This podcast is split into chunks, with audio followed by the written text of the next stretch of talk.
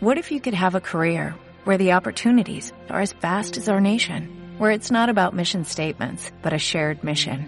At U.S. Customs and Border Protection, we go beyond to protect more than borders, from ship to shore, air to ground, cities to local communities. CBP agents and officers are keeping people safe.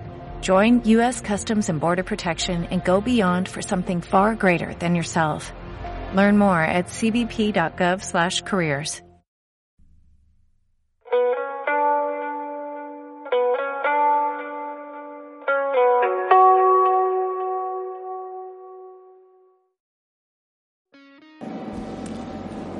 Muy buenas tardes a todos. Hoy es miércoles 2 de diciembre, fum fum fum, de 2020. Yo soy Josh Lucas y os doy la bienvenida a otra prueba mix mini. En el episodio de hoy os voy a contar cuál y por qué es el mejor de los personajes de los videojuegos de los 90. Eh, sí, en los 90, sobre todo a principios de los 90, hubo una gran batalla épica, una gran guerra entre dos compañías de videojuegos. Todo el mundo más o menos conoce esta historia de cómo Sega y Nintendo intentaban luchar por que su trozo del pastel fuese todavía más grande de lo que estaba siendo. Y yo voy a empezar reconociendo que yo yo era aquello que, bueno, ahora mismo se podría decir que era ceguero. A mí a mí me, molaba Sega, me molaba la Mega Drive, me molaba, me, molaba Sonic. O sea, yo era de Sonic, de decir, ostras, cómo mola aquí este, este erizo azul, que, que de erizo tiene poco, porque no parece un erizo, y cómo corre, y qué rápido va, y cuántos colores estoy viendo en la pantalla, y cómo mola esto. A mí me encantaba eso. Eh, mm, tengo que decir que fue en un momento en el que todavía no conocía la Super Nintendo, y aún así, aun conociendo la Super Nintendo, casi casi que me quedaría con, con Sega por esa parte. O sea, digamos que mi corazoncito ahí es azul. Pero hay que reconocer las cosas como son. Y la, esta guerra de los videojuegos, mm, Sega salió bastante mal parada. Porque después de lo que fue la Mega Drive, que como digo, esta sí que me, sí que me gustó, llegaron otras consolas como la Saturn. Bueno, ya antes de la Saturn empezaron a hacer cosas raras de si el Mega CD y el Mega Drive 32X. Este tipo de historias raras que, poco a poco, poco a poco fueron cavando su propia tumba y acabaron, acabaron dejando incluso de fabricar videoconsolas. Y de esta batalla pues salió bastante victoriosa la gran N, Nintendo, la cual sí que sigue a día de hoy con sus personajes. Y es de aquí, de esta compañía, a pesar de que a mí me molaba Sonic, es de la compañía de, Nintendo, de donde es el personaje, el mejor personaje de videojuegos de los 90. Sí, recuerdo como yo tenía una, una antes de tener la Mega Drive tuve una NASA, la, típica clónica de Nintendo, de la NES, que eh, y alquilaba los videojuegos en muchas ocasiones en un videoclub. Y recuerdo cuando alquilé ese videojuego, cómo empiezas la partida y ves cómo te encuentras una pantalla, te metes a través de una puerta y, lo que te encuentras es una pantalla pues todavía mayor con sus enemigos y a ver, en la pantalla primera no había enemigos, pero luego sí. Y y cómo poco a poco pues ya vas aprendiendo cómo poder deshacerte de esos enemigos para que no te entorpezcan en tu avance. Vas consiguiendo diferentes poderes con los que poder hacer diferentes cosas, como el poder del fuego. Y y sin olvidar ese momento en el que, sin darte cuenta de cómo, tu personaje se pone, ese personaje se pone a volar, o sea, directamente a volar, algo que no había visto hasta, hasta ese momento en ningún videojuego. Tu personaje, tú, sin darte cuenta siquiera de cómo lo has hecho, vas corriendo, vas corriendo y de repente, ¡pum!, se ha puesto a volar. Yo no entendía nada en ese momento, hasta porque era muy pequeño además, hasta que poco a poco conseguía entender de qué era lo que pasaba aquí. ¿Ya sabes de qué personaje es del que estoy hablando? Lo deja un poco ahí un tema un poco ambiguo para darte a entender que puede ser un personaje cuando en realidad es otro. Intenta jugar un poco con esto porque si estabas pensando en Super Mario, en Super Mario Bros. 3, tengo que decir que te has equivocado. No es ese. El verdadero personaje de videojuegos mejor de todos, el más poderoso de todos, es Kirby. Ese videojuego que alquilé fue el Kirby's, Kirby's Adventure. Voy a leerlo como, como lo leía entonces. Kirby's Adventure. No nada de Kirby's Adventure. A ver, perdón, he tenido que hacer una pequeña pausa para repostar con la aplicación Wilet, como os expliqué hace un mes. Bueno, eh, pero continúo con lo que os iba diciendo. Kirby, Kirby's Adventure.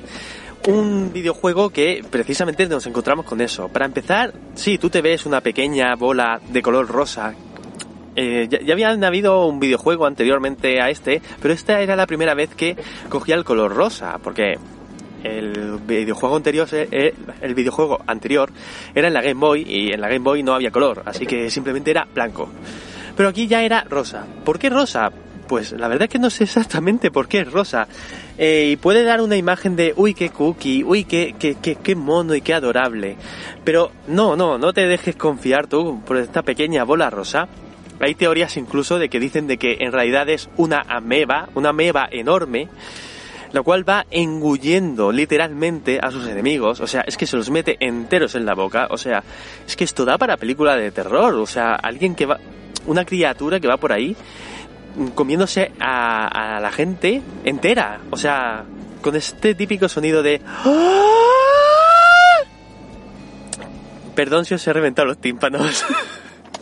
Como iba diciendo eso, el mejor personaje de los videojuegos. Este personaje coge a Mario, coge a, Luigi, coge a Sonic, coge a Tails, coge a, cualquiera, coge a, Lara Croft y se los traga. Se los traga entero y no deja absolutamente nada. Antes de que pueda, ay sí, te salto encima. O te hago el, la, la, rueda esta que hace Sonic, no sé ni cómo se llama ya. Mm, antes de eso, es que te trago te acercas a mí y te trago. Y encima cojo tus poderes, porque la manera que tiene este personaje de coger los poderes es precisamente esa. Comiéndose a los enemigos y de esta manera coges su poder. A ver, sí que es verdad que a lo mejor hay algunos, mm, los jefes finales o estos jefes así un poco más gordos intermedios, son un poco más grandes y, lo que tienes que hacer es lanzarle, lanzarle los enemigos que pequeñitos que en vez de comértelos te los metes en la boca y se los escupes. Y así pues se les hace daño, pero es que luego cuando ya se acaba con él, te lo puedes comer, te lo puedes comer. Eh, claro, eh, suele pasar que cuando acabas con un enemigo final, pues ya se acaba la, la pantalla y, ya pasas a la siguiente. Entonces no, en principio, en principio, no puedes comértelo. Pero recuerdo en especial una pareja de enemigos finales. digo una pareja porque e, eran dos, en lugar de uno eran dos. Y tienes que derrotar a los dos. eran un sol y una luna. Y cuando derrotas a uno de ellos, cuando mm, te lo puedes, pero al otro no, al otro no lo has derrotado aún, sí que te lo puedes comer y absorber su poder. Además, una pequeña anécdota que quiero contar de que, em, como he comentado, cuando era pequeño, este videojuego lo que hacía era alquilarlo. Y claro, cuando lo alquilaba, las primeras veces me encontraba que el juego estaba completado. Este juego, además, sí, tengo que decirlo, eh, en, la, en la NES o en la NASA, que como, como era en mi caso, eh, este juego permitía guardar la partida, la guardaba automáticamente incluso. O sea, tú pasabas medio juego y a la siguiente vez que encendías la consola no tenías que volver a empezar. Sí, sí, ahora todo el mundo guarda la partida y todo eso, pero eh, en ese, por ese momento, eh, Super Mario Bros. 3, tanto que se habla de Super Mario Bros. 3 o Sonic, no tenían esto, no tenían un sistema de guardado de la, de la partida. Y Kirby, Kirby's Adventure sí lo tenía. Y yo me lo encontraba pasado. Pero yo no entendía esto. Para mí esto era algo nuevo. Yo pensaba que el juego literalmente era así. Eran todas las puertas disponibles para que yo entrase y pudiese hacer lo que quisiese. Hasta que un día lo alquilé y me encontré que no, que solo había una puerta.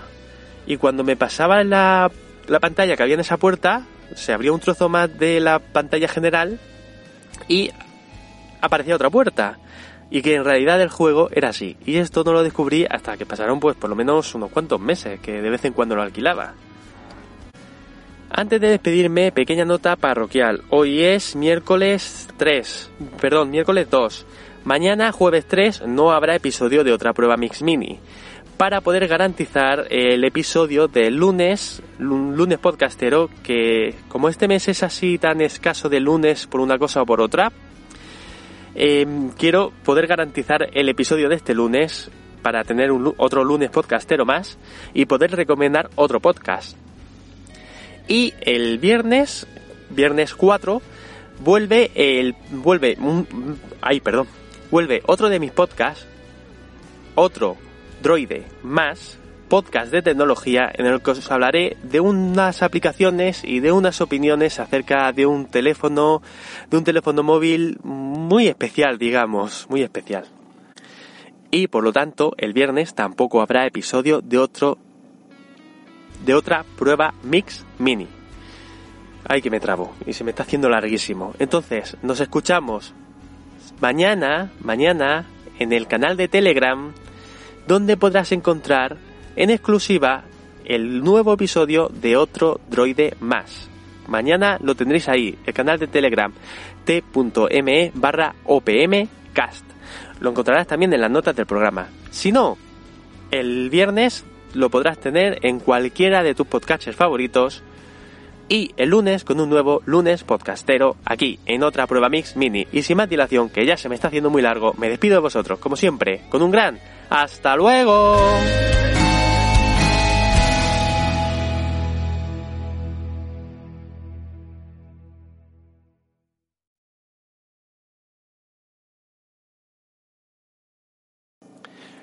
No, sí, ya, ya me he pasado hasta de los 11 minutos y yo quería hacerlos de menos de 5. O'Reilly Auto Parts puede ayudarte a encontrar un taller mecánico cerca de ti. Para más información, llama a tu tienda O'Reilly Auto Parts o visita oreillyauto.com.